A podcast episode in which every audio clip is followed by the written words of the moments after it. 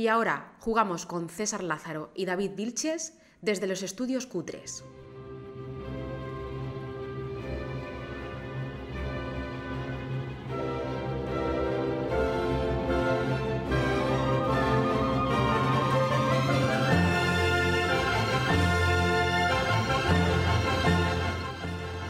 Bienvenidos a Círculo Vicioso, el podcast de tu hobby favorito, los juegos de mesa.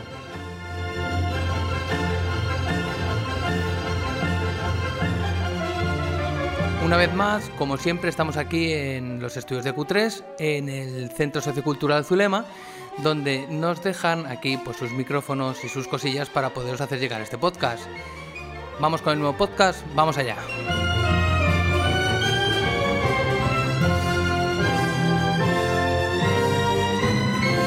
Hola a todos, bienvenidos de nuevo otro programa, otra semana más. Ya sabéis que ante todo os invitamos siempre a mientras estáis escuchando nuestro podcast, estáis leyendo, estáis caminando, estáis en coche, el que cuando acabéis de hacer esa actividad escribáis. Por favor, nunca escribáis eh, los comentarios abajo mientras conducís, ¿eh? no queremos ningún accidente por nuestra culpa ni cosas similares.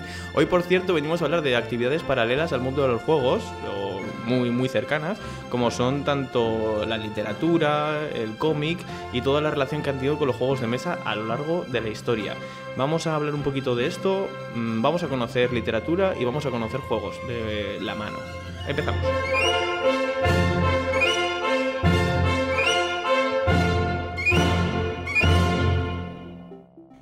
Jugador de ajedrez, y hoy en día añadiría que cualquier jugador de mesa, debe trasladar sus capacidades intelectuales a otras artes como las letras y la filosofía, ya que realiza muchas más combinaciones que casi todos los autores literarios. Paul Valéry, escritor, prosista y pensador francés. Los libros, los cómics, siempre han estado en nuestras vidas. Nuestra biblioteca siempre está llena de libros, ¿verdad? Los juegos de mesa, algunos de ellos han sido inspirados en, estos libros. Pero, ¿un juego de mesa se puede comparar con un libro? ¿Puede hacerte sentir lo mismo jugar el juego que leer el libro? Eso es lo que queremos descubrir en el podcast de hoy. Así que hay mucho, mucho de qué hablar porque aunque no lo creáis, hay muchos libros inspirados en juegos de mesa. Vamos a ver cuáles son, vamos a ver cómo se juegan y vamos a ver de qué tipos hay. Vamos a ello.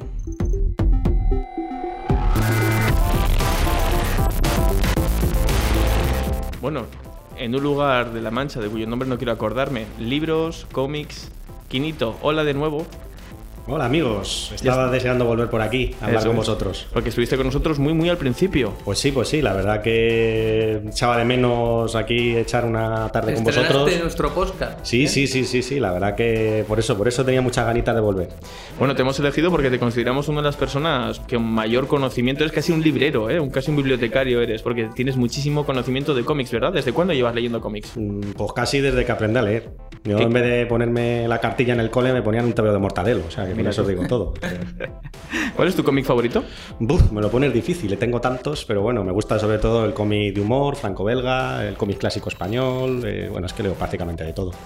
¿Y por dar algún título? Pero no quiero dar ningún título porque No. es que sería injusto con muchos títulos maravillosos que hay. Bueno, pero recomendaciones a nuestros eh, escuchen- escuchantes, Bueno, pues, eh, oyentes. Les recomendaría cualquier cómic guionizado por Gostini, por ejemplo, que seguro que lo conocen porque muchos habréis leído cómics de Asteris, habréis leído cómics de Lucky Luke y habréis leído cómics del Visible No Good, que es uno de mis personajes favoritos. Es verdad, es verdad. Un alter ego, incluso diríamos. Sí, sí. Bueno, pues hoy vamos a hablar de juegos de mesa inspirados en estos cómics y en otros libros de, de la literatura universal. ¿Con qué podemos empezar, Quinito? ¿Qué nos puedes presentar así como para abrir boca? Pues es que es un tema bastante amplio. Es sorprendente eh, cómo el mundo de los juegos de mesa se está basando en un montón de libros para sacar novedades. Eh, los juegos Eurogames ya sabéis que son muy temáticos y siempre están buscando temas de los que beber. Y la literatura y el cómic, pues claro, igual que las películas, es algo fundamental para, para sacar temáticas. Entonces, en el mundo de los juegos de mesa tenemos inspirados en libros desde la literatura, desde la literatura clásica a cosas mucho más modernas. es sorprendente toda la variedad de juegos que te puedes encontrar basados en libros. Uno de los que más conoce la gente, por empezar mencionando alguno, pues es toda la trilogía de los Pilares de la Tierra. O sea, mm. eh, los, tres libros de Follett tienen su versión en juegos de mesa y es un juego además de, colocación de trabajadores, de gestión de cartas y demás que están además muy bien. y además que cada uno es distinto, ¿verdad? Exactamente, cada uno tiene una dinámica diferente y son tres muy grandes juegos. La verdad que han acertado, son tan buenos libros como buenos juegos y, serían muy recomendables para cualquiera que le guste tanto el libro como los juegos de mesa, mm, probarlos porque están muy bien realmente. Una pregunta al respecto, ¿un lector de Ken Follett puede llegar fácil a este juego? ¿Puede notar la temática en ese tipo de juegos? Totalmente, porque por ejemplo el de los Pilares de la Tierra, eh, aparte de que en las cartas aparecen los personajes que aparecen en, la novela, eh, el juego va de la construcción de la, catedral. igual que en el libro, y tú poco a poco vas construyendo las piececitas, vas gestionando los recursos para conseguir conseguirlo, o sea, para conseguir terminar construyendo la, catedral, entonces está totalmente inspirado. Este es uno de esos juegos que, que, no está cogido por los pelos, o sea, es literalmente la historia de los pilares de la Tierra. Además, un juego bastante barato, eh, lo tienen publicado y visto en varios sitios y casi sí, es Un, es, hombre, de saldo, es un clásico, lleva ya bastante tiempo publicado y entonces pues eso hace que, pues, que baje un poquito de precio, no es un juego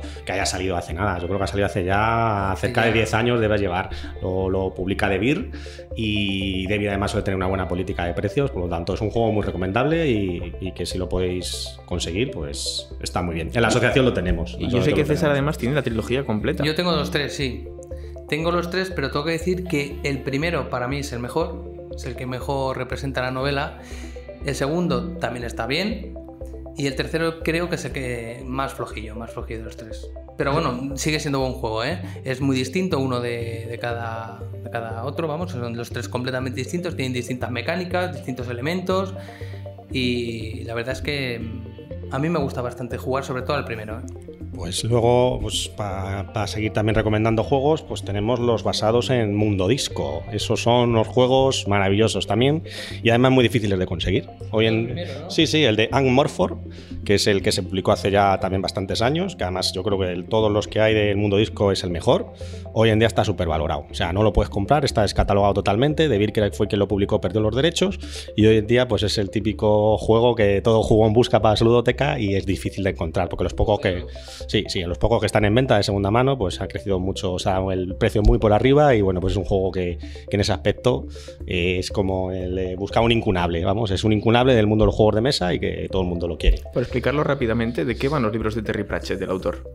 Pues son libros de fantasía heroica. Bueno, es que son unos libros. Pasan muchas son cosas. De explicar, son ¿eh? complicados de explicar. Series, además, Sí, sí, bueno, son, son libros de humor. O sea, Terry Pratchett es uno de los grandes escritores humorísticos que hay y le gustaba pues hacer literatura fantástica, pero literatura fantástica con, con un sentido del humor único, muy inglés. Muchas, muchas de sus mm. cosas son muy típicas de humor inglés y la verdad que son libros apasionantes. Hay además un montón de libros. Pues está el de Guardias Guardias, el de de las brujas se van de viaje. Bueno, hay, un montón. No voy a empezar a hablar porque aquí más vamos a hablar de juegos de mesa. Que vamos, que leer cualquier libro de Terry Pratchett y jugar a, sus juegos de mesa es igual de recomendable. ¿Qué es lo que traslada el juego de mesa de Anne Morfork? ¿Qué es lo que estábamos comentando antes? Pues sus personajes, su locura, su humor. O sea, son juegos muy divertidos, tanto los dibujos como están hechos, eh, la dinámica, que es una dinámica de cartas y de mayorías. Y mucha interacción. Mucha interacción entre los jugadores, mucho puteo, juegos de puteo, exactamente. Son, es un juego muy divertido, muy recomendable. Fue el primer juego que jugué yo en, el anterior sede que tuvimos. Que además este juego lo tenemos en la asociación. Sí, sí, así es. Por eso decíamos que es un juego complicado de encontrar y de jugar, pues que sepáis que podéis pasar a visitarnos y jugarlo. Lo tenemos como oro un paño en la asociación ese juego, porque es uno de los favoritos de muchos de los socios y, bueno, siempre ve bastante mesa y le tenemos muy cuidado por eso, porque es un juego que luego si lo perdemos o le pasa algo, no lo vamos a poder volver a conseguir. Para localizarlo, por si no sabéis viendo el tema del nombre, en la portada aparece una tortuga voladora con un mundo encima, si no me equivoco. Sí, que es el símbolo del mundo disco. O sea, es un poco el mundo disco está volando sobre una tortuga. Más, y, más cositas, pues bueno, pues más, más, cosas. Pues luego tenemos ahí pues libros de literatura clásica, para que veamos que los juegos de mesa también te pueden ayudar a conocer libros clásicos. Tienes eh, juegos basados en novelas como Las Mil y Una Noches, Miguel Strogoff, Robinson Crusoe, eh, eh, Drácula, El Principito. Gran juego, El Principito. Un juego rápido, ¿verdad? Un juego rápido de colocación de los setas, que tienes que ir haciendo combos de combinaciones según vas poniendo las losetas. Y además es que es precioso el juego, es muy bonito porque los dibujos son pasados en los dibujos del, libro del Principito y visualmente es precioso. Es, mm. vas haciendo tu planeta y, y muy bonito, es muy bonito.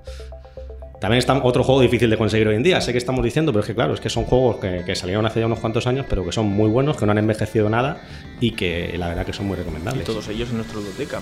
Como por ejemplo también otro clásico, el de Julio Verne, que lo jugamos hace poquito, Quinito, ¿verdad? Sí, sí, también, también, el de la, vuelta, al mundo en 80 días, exactamente. Otro juego que hacía mucho que no sacábamos y la verdad que nos gustó bastante. Es un libro, o sea, un juego de gestión de tiempo, eh, también con una dinámica de cartas y está muy bien también, también recomendable. Con un mapa de todo el mundo. Un mapa, dando la vuelta al mundo y a ver quién consigue dar la vuelta al mundo en menos tiempo. Exacto, porque no es simplemente una carrera, sino una, carrera, una gestión de tiempo, sobre todo. Exactamente. Y ya si nos metemos en sagas, por ejemplo, pues tenemos, por ejemplo, del Señor de los Anillos. ¿Cómo no vamos a hablar Círculo de Isengard del Señor de los Anillos? Pues hay un montón de juegos basados en el Señor de los Anillos. Desde el típico RIS del Señor de los Anillos, juegos de cartas LCG, la Guerra del Anillo, que es un juego de minis muy divertido. Y una cosa, has nombrado una cosa que igual algunos que algunas de las personas que nos están escuchando no conocen. ¿Qué es un juego de cartas LCG? LCG, Living Card Game, significa que es un juego de cartas semi coleccionable. ¿Por qué? Porque en vez de ser como los juegos de cartas coleccionables tradicionales en los que tú abres el sobre y te salen las cosas al azar, tú cada vez que sale una expansión sabes qué cartas van a salir salen cartas que son por son expansiones por mazos y tú sabes qué cartas van a tocarte, que te interesa las sigues comprando, que no, no. Es la diferencia que tiene con el típico juego de cartas coleccionable que es sorpresa. Vas abriendo los sobres como los cromos y a ver qué te sale. En estos siempre sabes que sale en cada expansión. Y suelen salir expansiones pues, de forma muy frecuente. por cada dos o tres meses sale una nueva expansión, un nuevo mazo de 40, 50 cartas para ir dándole más, más, vida al juego y son los conocidos como juegos LCG. Estamos hablando que había uno de estos del Señor de los Anillos, ¿de qué más hay? Pues mira, tienes también de otra gran saga más reciente, el Juego de Tronos. El Juego ah, de Tronos, también hay RIS, eh, el, juego LCG, eh, el uno basado en el propio Juego de Tronos, y luego un Catán de Juego de Tronos, que también es un juego bastante chulo porque es el Catán, que a todos nos gusta tantísimo, y además tiene la dinámica eh, temática del muro de Juego de Tronos que tienen que evitar, evitar que invadan y demás. O sea, está también muy, muy chulo ese juego. Juego de Tronos de por sí también un juego propio, ¿no? sí, sí, sí, sí, sí, sí, un juego, un juego de, estrategia. De conquista de zonas y así, ¿no? Exactamente. Similar al RIS, para la gente que no lo conozca. no, porque no hay azar. no hay azar, esa es la gracia que tiene ese juego, que las batallas, o sea, no hay nada de azar, la única azar es en el orden que salen las cartas.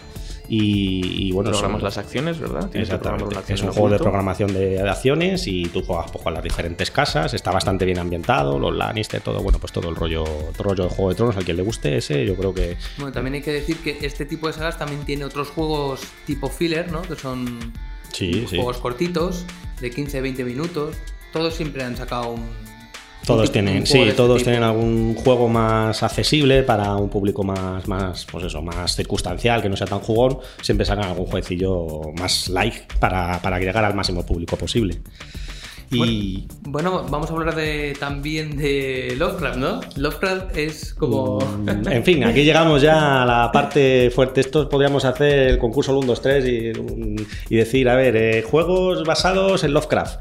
y, podemos empezar a decir innumerables. Está, muchísimos. Muchísimos. El Arcan Horror, el Eldritch Horror, el símbolo arcano, las mansiones de la locura, la sombra de Cthulhu, Tuzulu o como demonios se mencione, el Munskin Chulu, eh, el Gran Libro de la Locura, el Kingsport Festival, y podría seguir infinito. O sea, y, Incluso hay juegos eh, originales que basan, se basan ¿no? o lo reeditan con la temática de Lovecraft también. Sí, sí, hay expansiones, por ejemplo, del el Smasa tiene una expansión de Chulu, eh, el King of Tokyo tiene el muñeco de Chulu.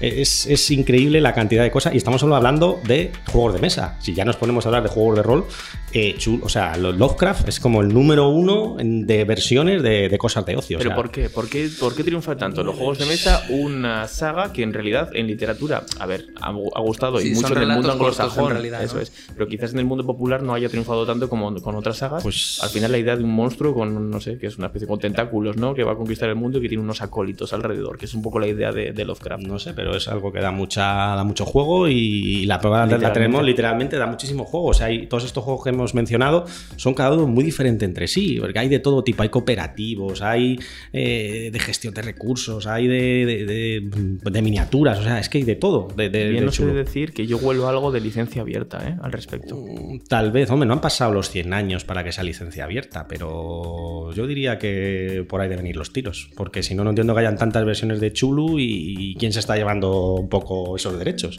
Para que todas las editoriales, porque además eh, hay libros de, o sea, hay juegos de de esta temática de diversas editoriales, no los tiene en exclusiva ninguna editorial. Y bueno, pues eh, lo así otra Temática. Eh, otra temática. Sherlock Holmes. De Sherlock Holmes, hombre, pues otra temática también que pasa lo mismo. Es un es una cosa que como ahí sí que también hay licencia abierta, pues tú puedes hacer muchos juegos que quieras que sean de detectives, pues metes a Sherlock Holmes. El más conocido y el que yo creo que está mejor de todos es el de Detective Asesor, porque es un juego que aunque lo meten como juego de mesa casi es un juego de rol. O sea, que se puede jugar hasta solo se puede jugar uno solo, es de ir haciendo, investigando. Tú no eres Sherlock Holmes, sino los ayudantes de Sherlock Holmes y tienes que intentar averiguar los crímenes como los averiguaría Sherlock Holmes, que siempre te va a superar. O sea, siempre al final te va a decir, Sherlock Holmes lo hubiera descubierto en tres pasos. Tú has tenido que a lo mejor a dar 80 pasos para conseguir lo mismo que él.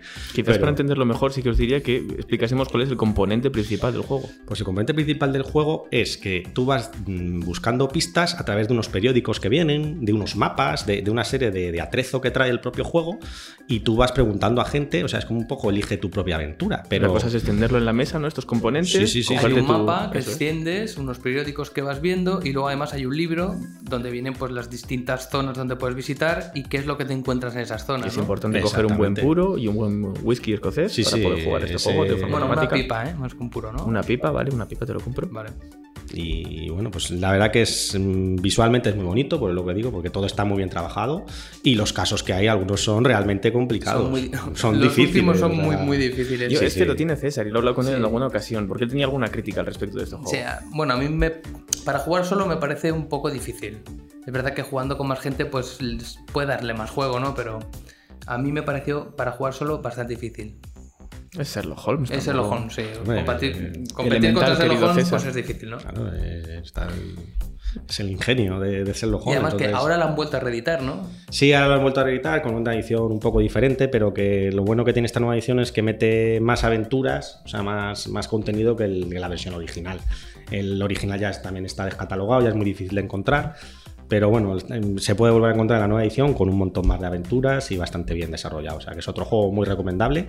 Si, sobre todo a los que les guste más el aspecto rolero de, los juegos de mesa, pues ese tiene, vamos, casi casi es un 90% rol y un 10% juego de mesa.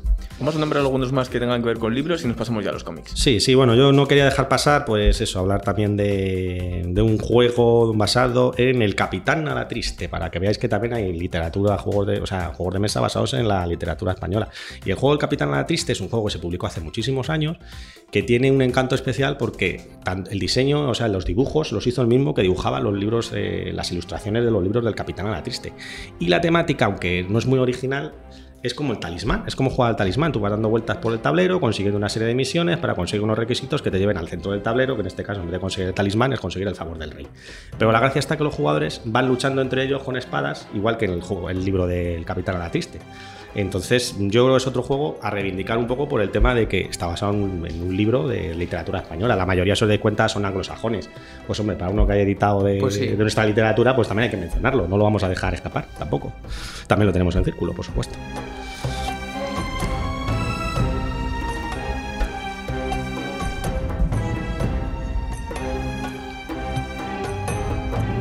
Bueno, pues vamos a pasar a los cómics. Los cómics también tienen muchos juegos de mesa, ¿verdad? Sí, también tienen unos cuantos. No hay tanta cantidad como los, pero sí hay unos cuantos y bastante destacados. Podemos, por ejemplo, hablar eh, pues los basados en los superhéroes. Tenemos un montón de, juegos basados tanto de Marvel como DC.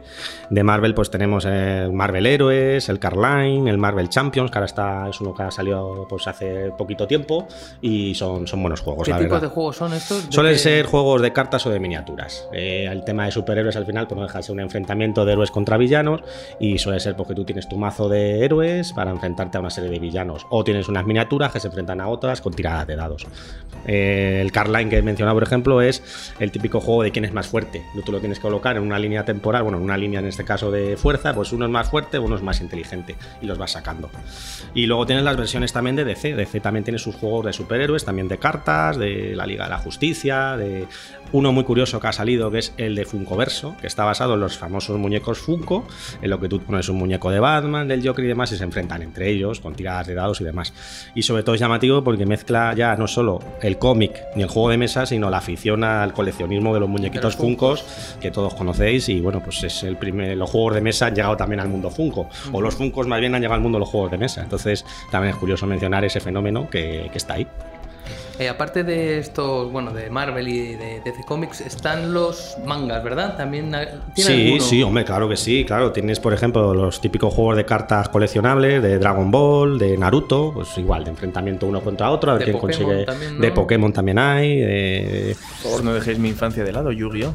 Y Yu-Gi-Oh! Aunque Yu-Gi-Oh! realmente no es un cómic, es un anime, pero bueno. Ah, bueno, pues ahí me he colado yo. Creo, ¿eh? No sé, a lo mejor también existe su cómic, por supuesto, pero. Yo conozco el anime. Pero realmente basado igual que Pokémon realmente es un anime, tampoco es un cómic. Aunque es verdad que ahora hay cómic de Pokémon. O sea, es que al final está muy relacionado. Igual que Dragon Ball es un anime, luego hay el manga, y Naruto tres cuartos de lo mismo. O sea, al final es todo, todo está muy relacionado. Y luego un poquito más modernos, pues hay juegos de, de, basados en el, manga de Tokyo Ghoul, en Ataque a los Titanes, que de estos a mí me parece más interesante porque el tablero es un titán, es decir, un titán tridimensional, y es un juego cooperativo en el que los diferentes personajes tienen que ir dañando al titán para derribarle, igual que, lo, igual que en el anime y en el, y en el manga. Tienen que llegar al cuello para poder matarle, pero para ello pues tienen que ir haciendo una serie de acciones con las cartas y demás.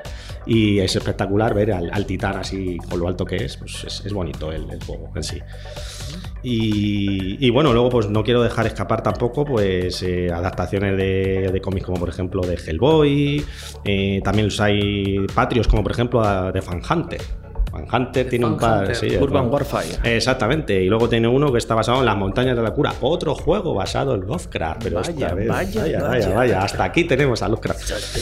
Y luego, pues, eh, tenéis pues, un juego de miniaturas de Walking Dead, de los muertos vivientes, que, está, que todo el mundo conoce más la serie, pero está basado en el cómic. Está en más moderno. O sea que, como veis, dentro del mundo del cómic hay también pues un montón de. no nos olvidemos de Death of Winter, otro gran También, también, también. O sea, es que hay muchísimo. No, basado también bueno, en cómic y en todo lo que tiene que ver con la saga de Walking Dead.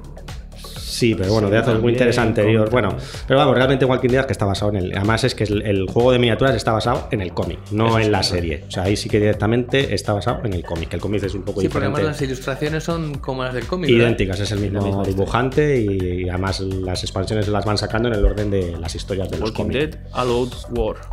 Y luego, pues bueno, así de ya para un poco ir concluyendo, que os voy a hablar de unas cosas rarísimas que seguro que ninguno conocéis. A ver, a ver.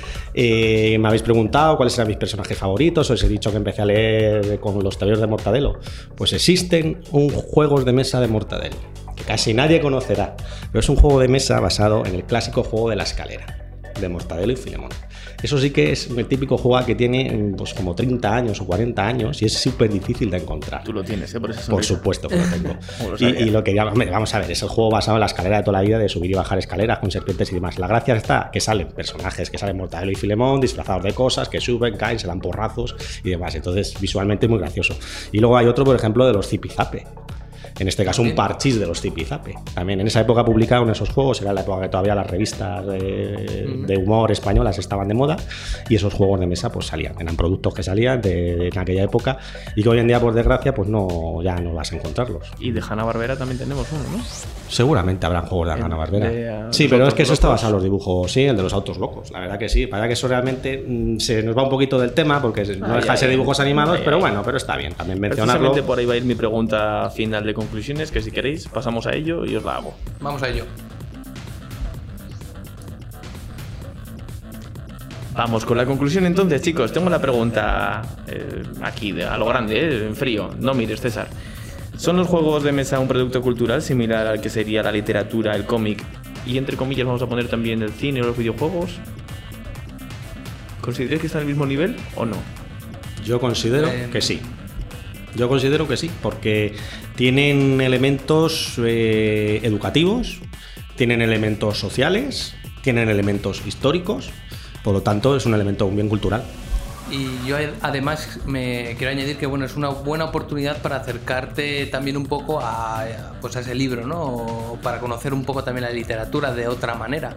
Esa era mi segunda pregunta precisamente y con eso termino ya. ¿Creéis que bebe más al final el mundo de los juegos de mesa de, la literatura o al revés? Quiero decir, ¿hay más lectores que han llegado, por ejemplo, a la saga de Harry Potter o que pueden llegar a la saga de Harry Potter hoy en día, ¿eh? a través del juego de mesa, de miniaturas de Harry Potter? ¿O que es más al revés, que son un tipo de productos que beben ya de que existe una comunidad jugona y una comunidad lectora? Es más al revés, es, al final al que le gusta Harry Potter, pues va a buscar, un juego, de, va a buscar un juego de Harry Potter. Al que le ha gustado Los Pilares de la Tierra, si ven un escaparate, un juego de los pilares de la tierra, le va a llamar la atención. O sea, es más fácil el lector que vaya al juego de mesa que el jugón vaya a buscar el libro, que también puede darse el caso. Juega un juego que no ha leído el libro y dice, ah, que esto está basado en un libro, pues mira, voy a ver de qué va el libro, porque el juego me ha parecido muy chulo. O sea, que, que están íntimamente ligados, sí, sí. Pues con eso terminamos, yo creo. Pues muy bien. Pues... muchas gracias. Nada, a vosotros por invitarme y a ver si se repite más esto, que me lo paso muy bien con vosotros y siempre es muy interesante estas charlas. Para la segunda temporada ya. Bueno, bueno. bueno, pues desde aquí nos despedimos. Damos las gracias a Estudios Q3. Álvaro, que le tenemos al otro lado del espejo. Y... Y nada, ya sabéis que hay que seguir haciendo, que todos los programas lo decimos. A seguir circulando. Síguenos en Instagram en arroba círculo vicioso-podcast. Y si quieres más información, círculo vicioso podcast gmail.com. Y recuerda que si quieres escucharnos lo puedes hacer en iBox, iTunes, YouTube y Spotify. Y déjate de tonterías, comparte y comenta. ¡Hasta luego!